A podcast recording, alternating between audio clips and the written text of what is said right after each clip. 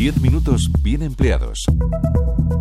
Siglo XVII. Alguien inventa la máquina de vapor y pone todo patas arriba. Se produce la primera revolución industrial. El trabajo nunca más volverá a ser igual. Hay que reconstruir un mundo nuevo, mucho más justo, legalmente. Unirnos para dictar nuestras leyes. Los años pasan, la tecnología mejora y el salto del siglo XIX al XX, el uso del petróleo y el desarrollo de los medios de transporte marcan la segunda revolución industrial. He cruzado medio estado para estar esta noche con ustedes. No pude venir antes porque mi pozo de Coyote Hills empezaba a brotar y tenía que supervisar.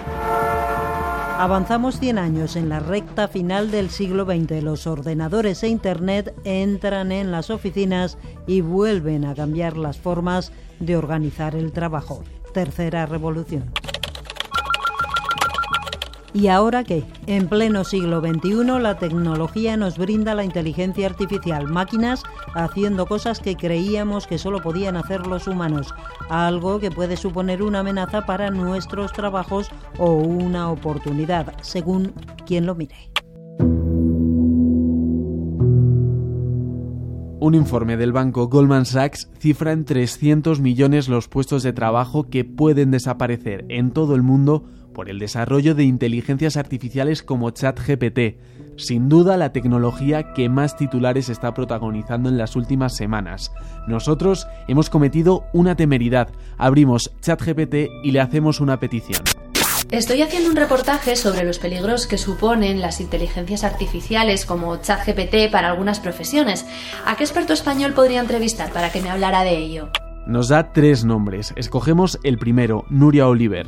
Tras las comprobaciones pertinentes, nos ponemos en contacto con ella. ChatGPT concretamente es capaz de generar texto y esta gran red neuronal lo que aprende, lo que ha aprendido eh, a partir de haber digerido, como quien dice, eh, pues miles de millones de textos, fundamentalmente de Internet, pero también libros digitalizados, Wikipedia, etc., lo que ha aprendido son las estructuras del lenguaje y ha aprendido a predecir cuáles son las palabras más probables que irían después de otras palabras. ¿no? Nuria Oliver es directora y cofundadora de ELIS Alicante, una organización sin ánimo de lucro dedicada al estudio de la inteligencia artificial. Es multilingüe, ¿no? Eh, puede eh, producir textos en más de una veintena de lenguajes y, y también traducir de un texto de un idioma a otro. ¿no? Ya lo escuchan, un gran potencial que junto a otras inteligencias artificiales puede suponer un gran golpe para muchas profesiones. En general, cualquier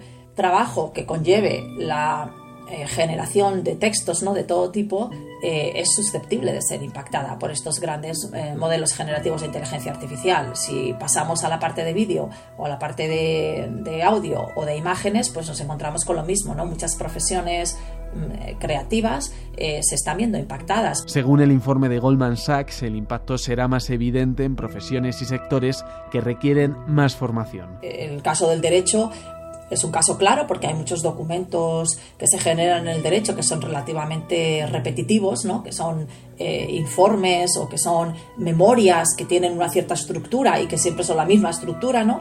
donde es bastante sencillo para la inteligencia artificial replicar ¿no? Eh, ese tipo de documentos. Trabajos de oficina, sector financiero, programadores, matemáticos, periodistas o abogados llegado a, leer que, bueno, que había resuelto casos en Estados Unidos, que había superado exámenes de abogacía, etcétera. Y digo, bueno, eh, vamos a probarlo, ¿no? A, ver si, a ver si realmente, hombre, si esto funciona tan bien como, como se está, como se está explicando, pues, pues desde luego puede ser una ayuda.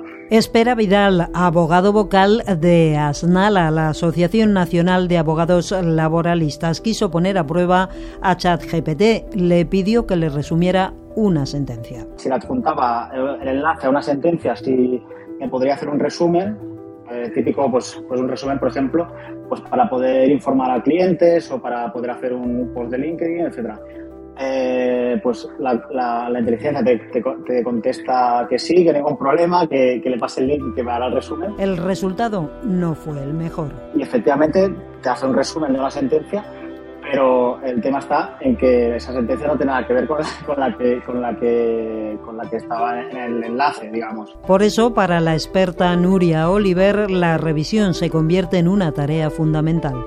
No creo que haya ninguna tarea que se pueda delegar 100% a un, a un, gran modelo de lenguaje sin que haya una supervisión humana. Creo que sería una, una, irresponsabilidad. Una irresponsabilidad, añade Oliver, porque a día de hoy ChatGPT no es precisamente un garante de la veracidad. Por eso es muy uh, importante entender que para um, tareas serias, pudiésemos decir, que no sean tareas en un contexto creativo, eh, hay que siempre...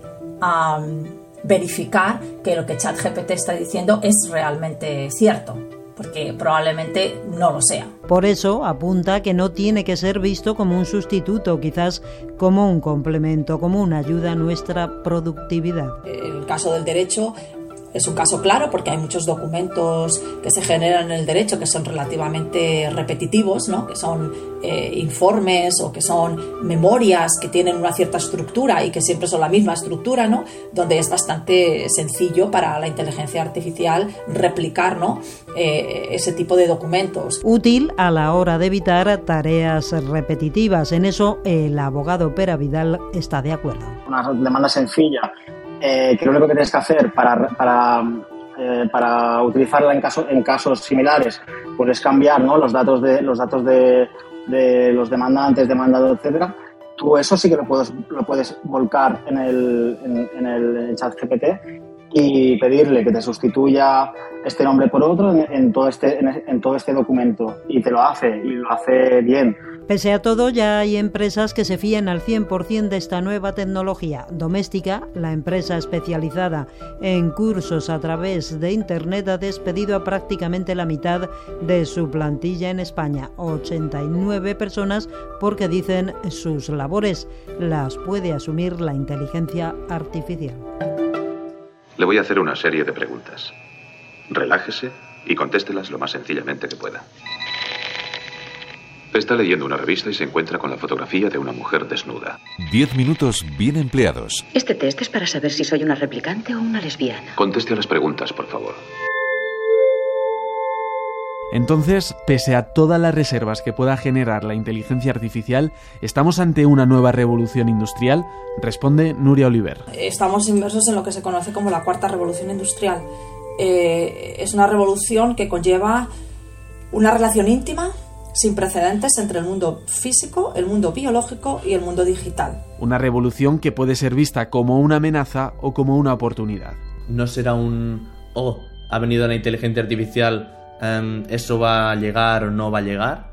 La cuestión yo creo que es más cuándo va a llegar y cuándo se va a implementar en todas las empresas. Escuchamos a Pau Martí Felip. Hola, ¿cómo estáis? 23 años, graduado en comunicación audiovisual. Tiene un puesto de trabajo que hasta hace muy poco ni siquiera nos podíamos imaginar. Es Prompt Manager, en castellano ingeniero de peticiones. Está especializado en interactuar con la inteligencia artificial.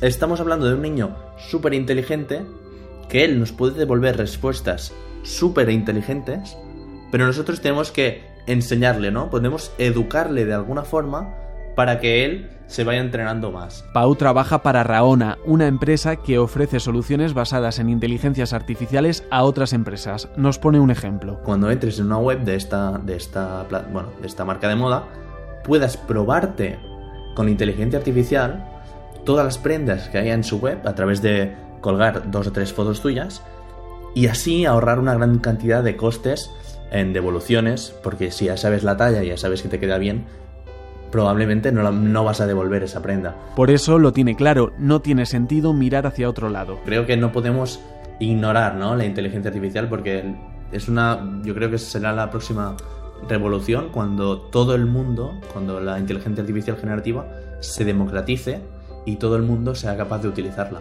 La experta Nuria Oliver añade, revolución sí, pero con regulación. Por eso, desde la fundación que dirige, ELIS, investigan para que no se pase por alto asuntos como las violaciones en la privacidad o la concentración de poder en pocas manos que puede suponer el desarrollo descontrolado de estas inteligencias artificiales. No todos los desarrollos tecnológicos son, son progreso. Eh, deberíamos invertir en un desarrollo tecnológico que represente un progreso. ¿no? technologic, technologic, technologic. Buy it, use it, break it, fix it, trash it. Podemos asegurarles que tras los textos y las voces que acaban de escuchar hay humanos de carne y hueso. Pertenecen al área de economía de Radio Nacional. Puede recuperar este trabajo en RTVE Play Radio.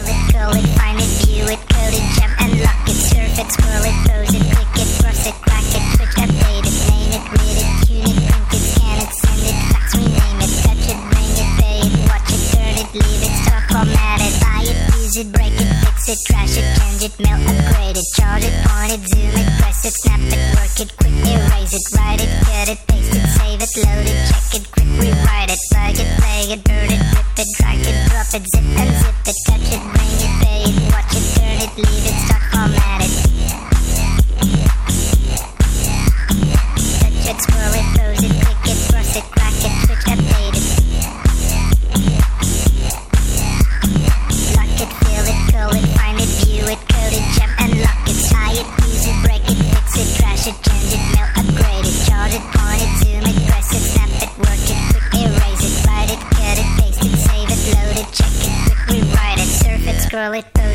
it, cross it, crack it, switch, update it, name it, read it, tune it, print it, scan it, send it, fax, rename it, touch it, bring it, pay it, watch it, turn it, leave it, stop, format it, buy it, use it, break it, fix it, trash it, change it, mail, upgrade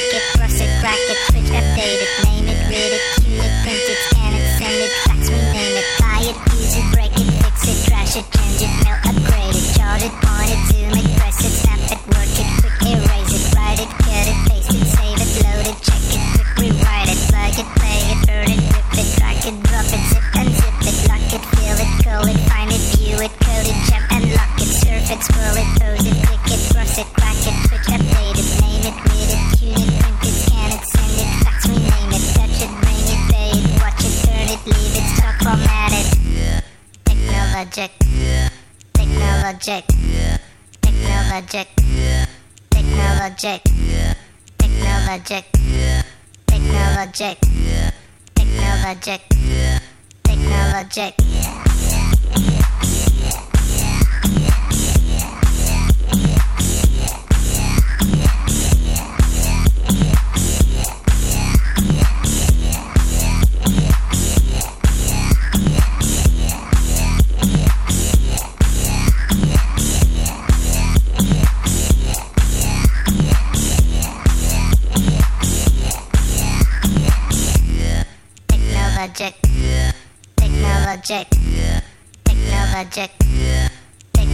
check.